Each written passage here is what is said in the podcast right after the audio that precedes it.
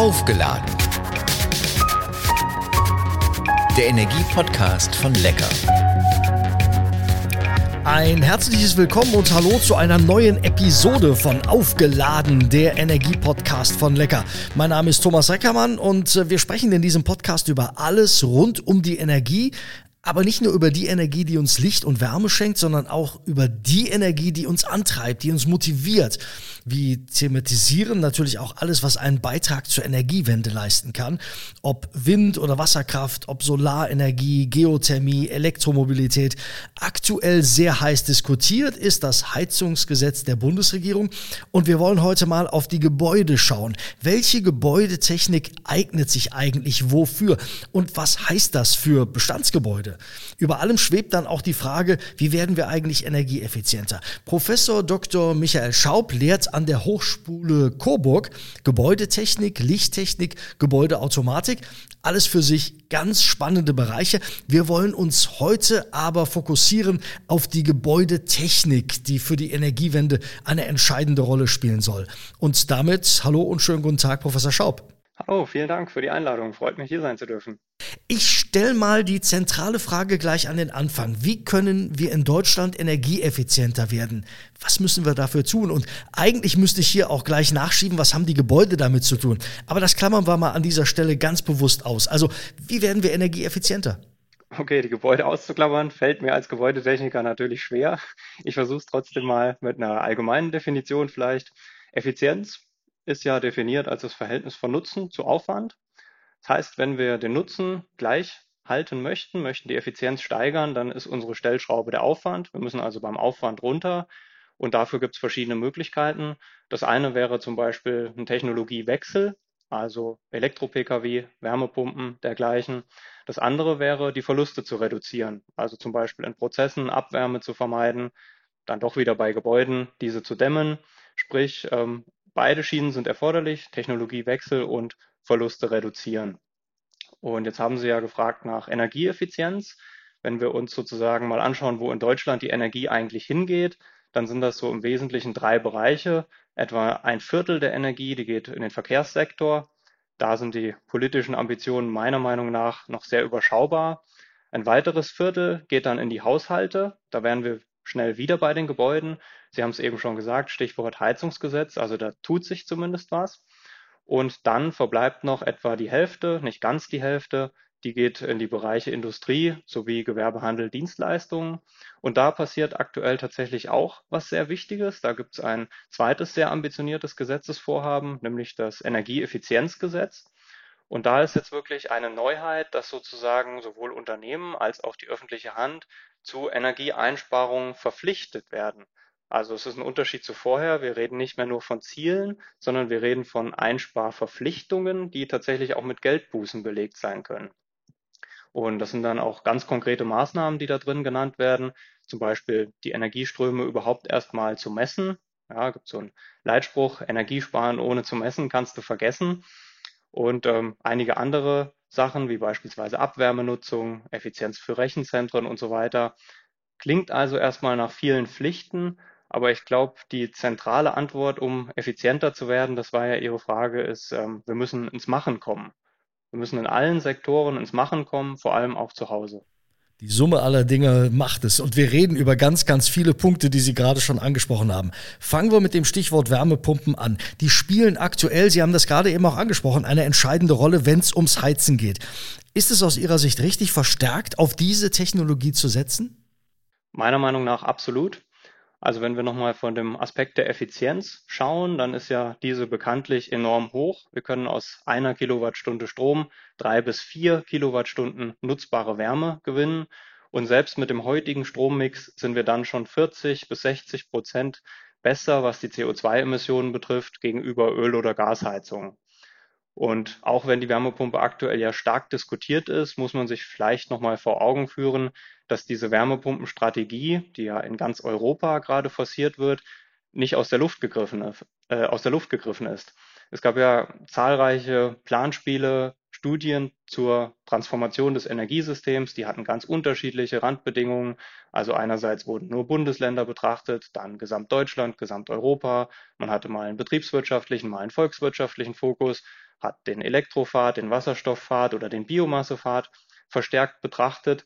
Und trotz dieser unterschiedlichen Schwerpunkte sind eigentlich die Ergebnisse von all diesen Studien relativ gleich. Also es gibt ein paar Kernaussagen, nämlich wir müssen mit Wind und PV Ausbau nach oben um Faktor 4 bis 8. Wir müssen zweitens den Netzausbau vorantreiben. Dann kommt das Reduzieren der Verbraucher, Gebäudedämmen und so weiter. Und der Technologiepark, das ist das Interessante, der bleibt eigentlich auch in all diesen Szenarien sehr ähnlich. Die ganzen Studien sagen alle voraus 60 bis 80 Prozent Wärmepumpen und der Rest, das werden beispielsweise Wärmenetze und sonstige Energieträger. Insofern ist also diese ganze ähm, Technologie-Offenheitsdiskussion für mich offen gestanden eher eine Scheindiskussion. Denn wenn wir mal wirklich äh, in Medias Res gehen, was, was sind denn die Alternativen, die verbleiben? So arg viel kommt da nicht in Frage. Eine Alternative sind natürlich Wärmenetze. Das ist auch sinnvoll, wenn diese Wärmenetze vorhanden sind und wenn sie vor allem erneuerbare Wärmequellen haben. Denn im Netz stellt sich ja die gleiche Frage, wie kommt die Wärme ins Netz? Aktuell wird Fernwärme noch zu etwa zwei Drittel aus Erdgas und Kohleverstromung gewonnen. Und aktuell reden wir von nur ungefähr zehn Prozent des Wärmebedarfs, die durch Fernwärme gedeckt werden. Und selbst diese ähm, Studien, die ich eben nannte, in den ambitioniertesten Fällen kommen 20 bis 25 Prozent vielleicht raus, die wir am Ende mit Netzen decken können. Mehr wird es nicht sein. Zweites Thema wäre zum Beispiel Biomasse. Die spielt aktuell eine ganz wichtige Rolle. Also ungefähr zwei Drittel der erneuerbaren Wärme kommen aktuell aus Biomasse. Aber das Potenzial, das da noch verbleibt, das ist nicht im Ansatz ausreichend. Da werden wir bei einer Größenordnung von 10 Prozent des Wärmebedarfs werden wir ungefähr am Ende sein. Hinzu kommen noch diverse technische Nachteile. Wenn wir beispielsweise eine Fläche mit Wind und PV statt mit Biomasse nutzen, dann kriegen wir ungefähr zehnmal so viel Energie daraus. Wir haben die Feinstaubthematik. Also meiner Meinung nach kann man bei Biomasse eigentlich sagen, das ist ein viel zu kostbares Gut. Wir sollten es im Falle von Holz erstmal stofflich nutzen, zum Beispiel als Bauholz. Im Falle von Biogas erstmal für Prozesse, wo wir wirklich hohe Temperaturen brauchen oder für Kraft-Wärme-Kopplung. Und wenn wir Holz wirklich zum Heizen verbrennen möchten, dann sollten wir das meiner Meinung nach auf die Gebäude beschränken, wo es nicht anders geht, zum Beispiel Denkmäler. Dann wäre noch der Pfad ähm, Wasserstoff übrig. Meiner Ansicht nach auch viel zu wertvoll, um ihn für die Raumbeheizung zu verbrennen. Herstellung, Transport, Speicherung, das ist alles technisch wirklich enorm aufwendig. Wenn wir da wieder von der Effizienzseite her draufschauen, absolut unterirdisch und er ist schlicht und ergreifend auch nicht im Ansatz in den Mengen verfügbar, in denen wir ihn brauchen. Wir brauchen ihn ja vor allem auch in Prozessen, die sich gar nicht anders dekarbonisieren lassen. Und die Wärme fürs Heizen, die lässt sich eben in sehr, sehr vielen Fällen sehr leicht und sehr gut mit der Wärmepumpe ersetzen. Deswegen vielleicht noch ein letzter äh, Punkt, der für die Wärmepumpe spricht. Es wird ja oft kritisiert, dass sozusagen dann der Netzausbau unbedingt erforderlich ist. Das ist auch so, gar keine Frage. Was aber häufig übersehen wird, ist, dass ja die Wärmepumpe eben drei Anteile Umweltwärme genau an dem Ort, an dem ich es brauche und zu dem Zeitpunkt, zu dem ich es brauche, einkoppelt. Und diese Anteile müssen dann eben nicht im Netz transportiert oder gespeichert werden. Trotzdem hört man überall, es gibt noch gar nicht ausreichend Wärmepumpen. Und selbst wenn es die gäbe, dann wären die Handwerksbetriebe eigentlich das Nadelöhr, nicht weil sie nicht wollen, sondern weil sie von der schieren Menge überrollt werden. Wie kommen wir aus dem Dilemma? Ja, dieses Nadelöhr ist definitiv da. Das Handwerk ist sogar dreifach gebeutelt. Einerseits haben wir den demografischen Wandel. Ja, es gibt immer weniger arbeitende Kräfte. Man hört es in allen Branchen. Wir haben zweitens das Thema der Akademisierung immer weniger möchten körperlich arbeiten. Und wir haben dann drittens noch das Thema zusätzliche Herausforderungen der Wärmewende, die jetzt eben das Handwerk in der Heizungstechnik stemmen muss. Man muss aber auch nochmal sagen, es geht ja nicht darum, jetzt schlagartig alle Heizungen auszutauschen, sondern es geht immer nur darum, dass die Geräte, die jetzt defekt sind, durch eine andere Technologie ersetzt werden. Und da sind meiner Meinung nach auch die Hersteller gefragt, beispielsweise durch Geräte, die sich einfach montieren lassen, die schon Peripheriekomponenten wie Pumpen, Ausdehnungsgefäße und so weiter in der Wärmepumpe zum Beispiel integriert haben, die Inbetriebnahmeassistenten machen. Das heißt, wo die Montage, das Einbauen sehr viel leichter wird und somit die Kapazität im Handwerk ein bisschen entlastet wird. Wenn man ein bisschen liest, links und rechts, dann bekommt man den Eindruck, dass Deutschland, was die Technologie der Pumpen betrifft, oder vielleicht Europa zurzeit führend ist in der Welt. Stimmt dieser Eindruck? Und vor allen Dingen, was machen die USA und China damit? Die, die haben ja kein Interesse, in irgendeinem Punkt an Platz zwei oder drei oder schlechter dazustehen. Ja, also gerade was die Wärmepumpen für Bestandsgebäude betrifft, würde ich sagen, ist Europa oder die europäischen Hersteller zurzeit tatsächlich führend. Das liegt daran, dass dort äh, ein Kältemittel verwendet wird, ein natürliches, nämlich Propan. Und im Gegensatz dazu haben die asiatischen Hersteller vor allem auf synthetische Kältemittel gesetzt. Die Asiaten haben bei diesen ähm, Split-Geräten, die man kennt, also Luft-Luft-Wärmepumpen letztlich definitiv die Nase vorn. Die Kältekreiskomponenten, zum Beispiel Verdichter, sind dort sozusagen in der eigenen Wertschöpfungskette. Das haben die europäischen Hersteller nicht. Aber es hat sich jetzt eben gezeigt, dass diese Strategie der natürlichen Kältemittel, die die Europäer verfolgt haben, zwei wesentliche Vorteile hat. Einerseits technische Vorteile, andererseits aber auch ökologische Vorteile, denn diese synthetischen Kältemittel, die ähm, erzeugen eben Abbauprodukte in der Atmosphäre, diese sogenannten PFAS, Peer- und polyfluorierte Alkylverbindungen, also Ewigkeitschemikalien. Und deswegen haben im Prinzip jetzt äh, nahezu alle asiatischen Hersteller angekündigt, dass sie auch Propanmaschinen in den Markt bringen werden. Das wird sicherlich nicht lange dauern. Ähm, es gibt aber noch einen zweiten Vorteil, den die Europäer aktuell haben, nämlich was die Systemintegration betrifft. Wir haben in Europa eben eine lange Historie von Pumpenwarmwasserheizungen und dementsprechend haben die europäischen Hersteller auch Erfahrungen mit diesen Pumpenwarmwasserheizungen. Also das heißt Heizungen, die beispielsweise Heizkörper oder Fußbodenheizung nutzen. Und dort brauchen wir eben andere ja, System, anderes System-Know-how als bei den Split-Geräten. Zum Beispiel, wie ist die hydraulische Einbindung? Wie wird das Ganze geregelt? Woher kommt Wärme zum Abtauen der Wärmepumpe? Wie bereite ich das Trinkwarmwasser? All das sind sozusagen zusätzliche Stärken der europäischen Hersteller. Und auch hier muss man sagen, spielen die Heizungsbauer wieder eine Rolle, denn die bestimmen ja letztlich über ihr Portfolio den Marktzugang. Ähm, jeder Heizungsbauer hat im Prinzip mehrere Fabrikate im Angebot, aber eben nur eine begrenzte Bandbreite, weil man die Maschinen ja auch erstmal kennenlernen muss. Wer Bastler ist, der kann sich heute schon in diversen Online-Shops eine Wärmepumpe kaufen für 6.000 bis 8.000 Euro, kriegt die dann auf einer Europalette frei Bordsteinkante, aber das nützt ja den allermeisten gar nichts. Deswegen kann tatsächlich hier das Handwerk eine wichtige Rolle spielen bei der Frage, welche Wärmepumpen werden denn wirklich eingebaut.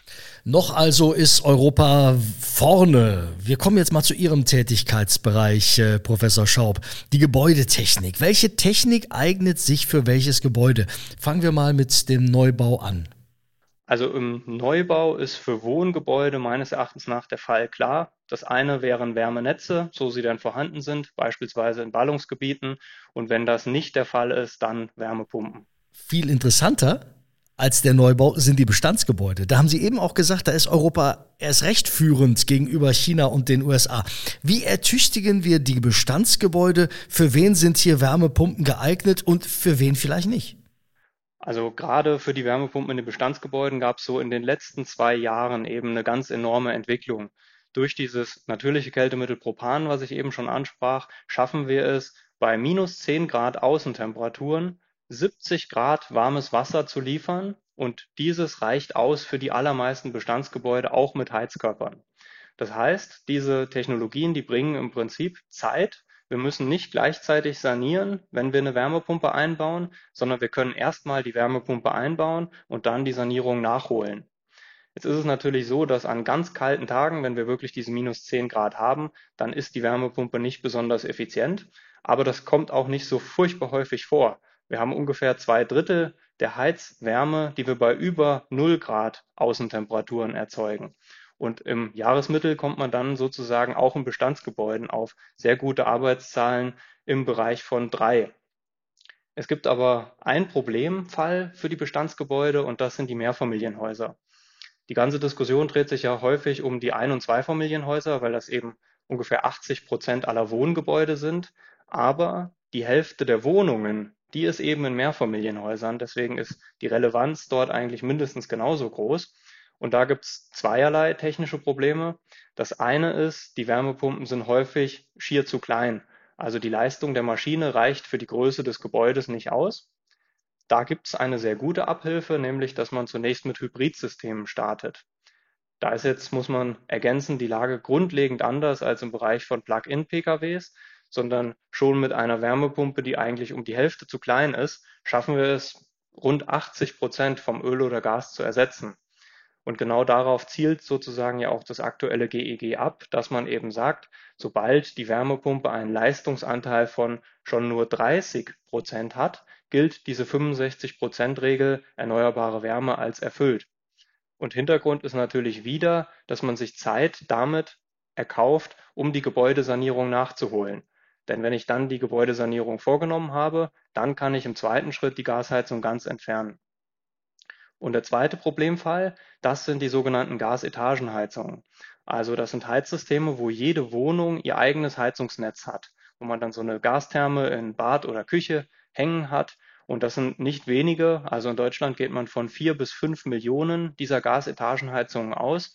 Und für die gibt's aktuell leider noch keine wirklich gute technische Lösung, muss man wirklich sagen.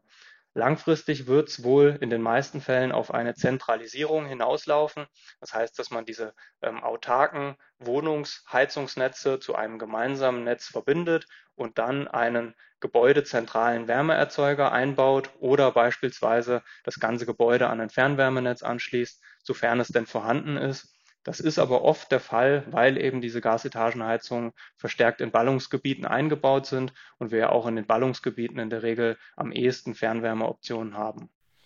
Die Deutsche Umweltstiftung hat in der Studie gesagt, auch in älteren Bestandsgebäuden können die Wärmepumpen effizient laufen, aufgrund der steigenden CO2-Steuer auch auf Dauer günstiger.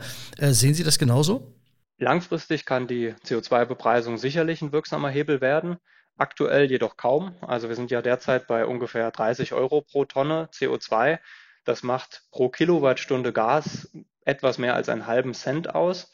Und selbst wenn wir jetzt diesen CO2-Preis verzehnfachen würden auf 300 Euro pro Tonne, dann wären wir erst bei ungefähr 6 Cent pro Kilowattstunde. Wenn wir das jetzt mal mit dem Strompreis vergleichen, da sind wir so um die 40 Cent, dann ist das mehr als dreimal so teuer wie Gas.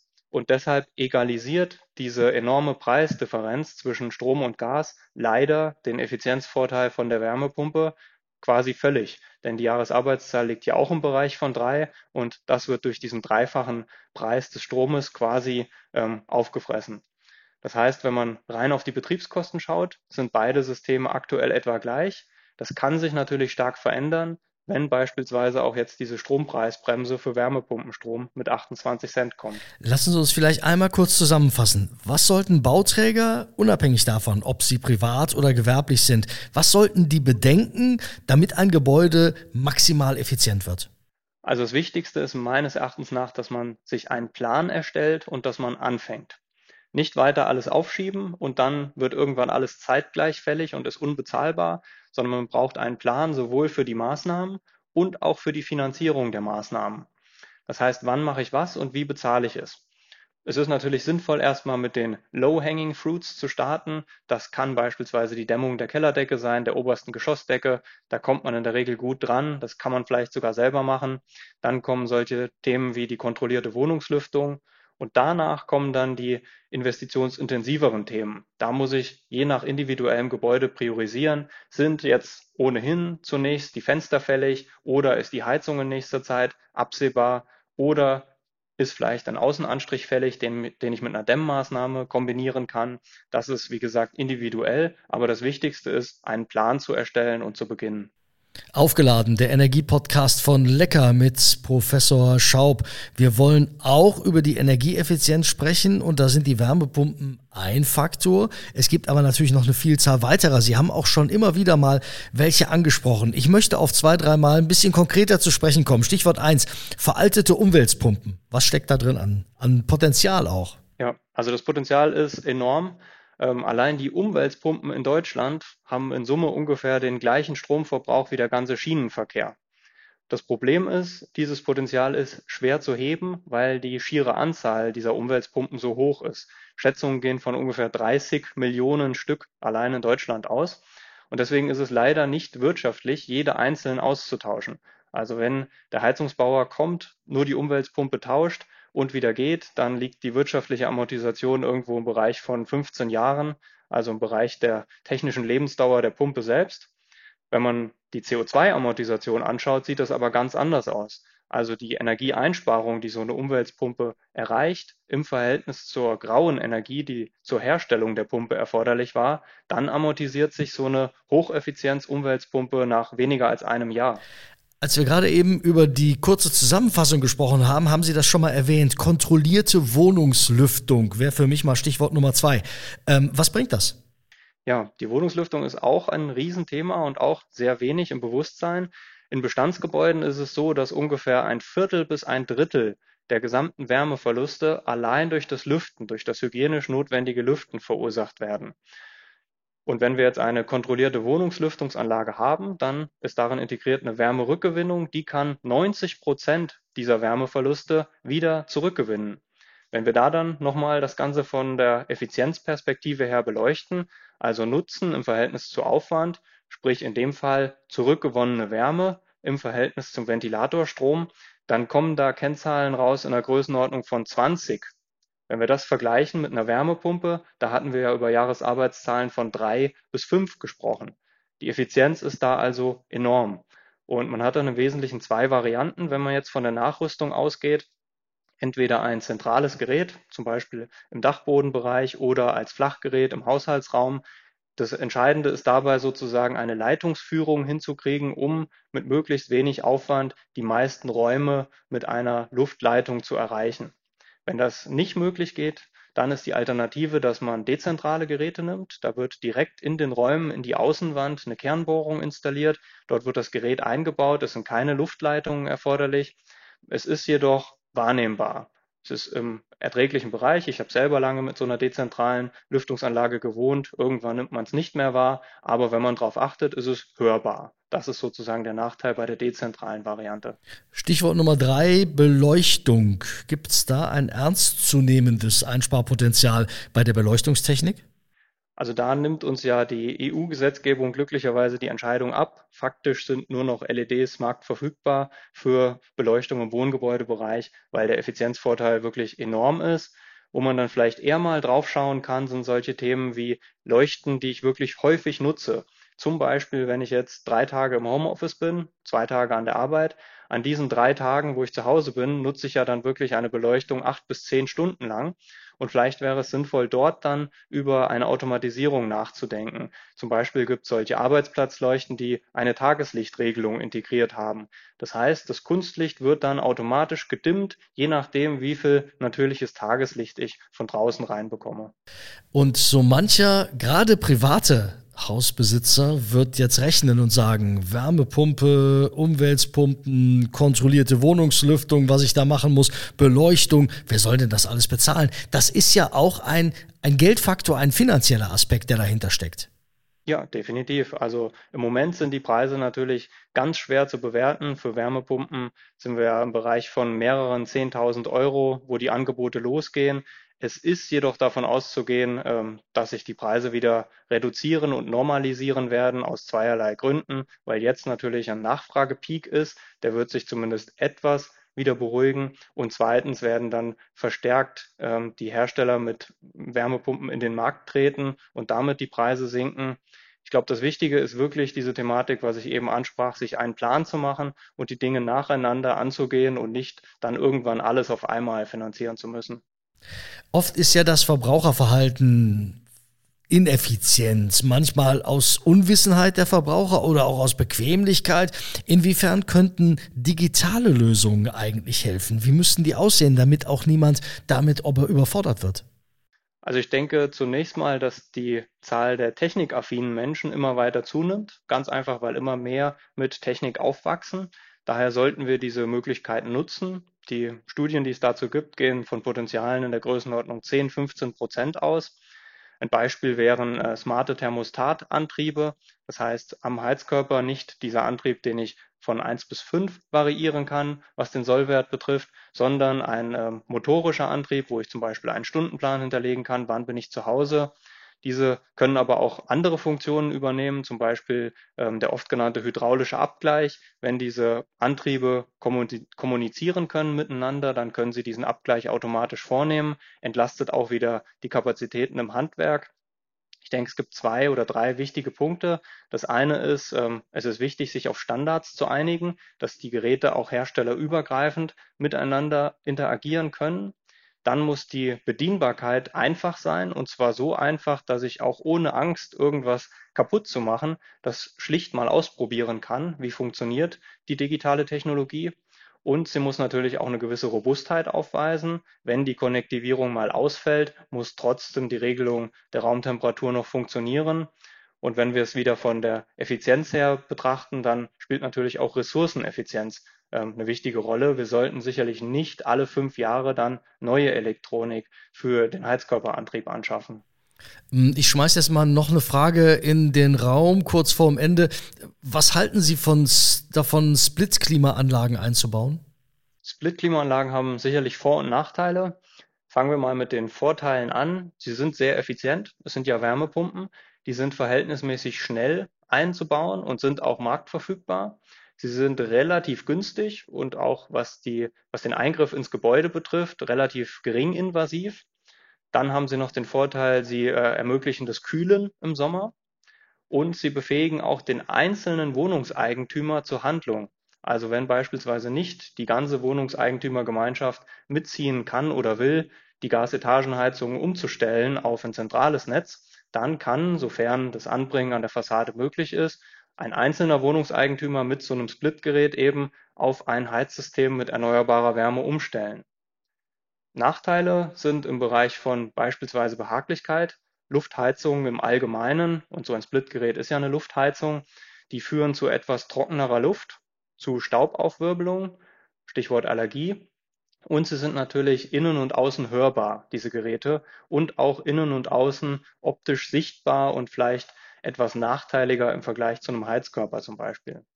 Ein weiterer Aspekt ist, dass diese Splitgeräte bislang eigentlich nur mit synthetischen Kältemitteln verfügbar sind, also wieder dieses Stichwort Ewigkeitschemikalien. Ich glaube, äh, das Wichtige ist hier, dass man auch bei den Splitgeräten keinen Aktionismus macht, sondern dass man sich einen Plan erstellt. Ähm, ist das wirklich das Heizsystem, mit dem ich dann heizen möchte? Soll beispielsweise die Wasserheizung ausgebaut werden, die Heizkörper raus? Und vor allem auch, was mache ich mit trinkwarmem Wasser? Brauche ich dann für das trinkwarme Wasser eine zusätzliche Warmwasserwärmepumpe? Habe ich den Platz dafür? Das sind alles Themen, die man beleuchten sollte, bevor man in Aktionismus verfällt. In der letzten Frage dieses Podcasts wird es immer persönlich. Herr Professor Schaub, wie laden Sie sich selbst auf, wenn die eigenen Akkus mal leer sind? Also ich denke, für mich sind es ähm, die kleinen Dinge, die Freude machen, dass man die wirklich in den Alltag einbaut. Also zum Beispiel genieße ich es einfach sehr, bei den Mahlzeiten mal komplett abzuschalten, das Handy beiseite zu legen, mir dafür Zeit zu nehmen. Also eigentlich wie bei technischen Akkus Tiefenentladung vermeiden. Danke sehr. Professor Dr. Michael Schaub von der Hochschule in Coburg. Ich glaube, da haben wir ganz vielen Leuten äh, Denkanstöße gegeben, ähm, die sehr wichtig sind. Danke Ihnen. Gerne. Das war aufgeladen, der Energiepodcast von Lecker. Ich würde vorschlagen, liken, teilen, anderen davon erzählen. Spannende Informationen zu allen möglichen Themen rund um das Stichwort Energie findet ihr auch unter lecker.de slash Energieladen.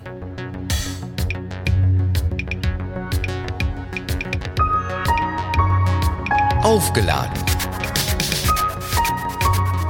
Der Energiepodcast von Lecker.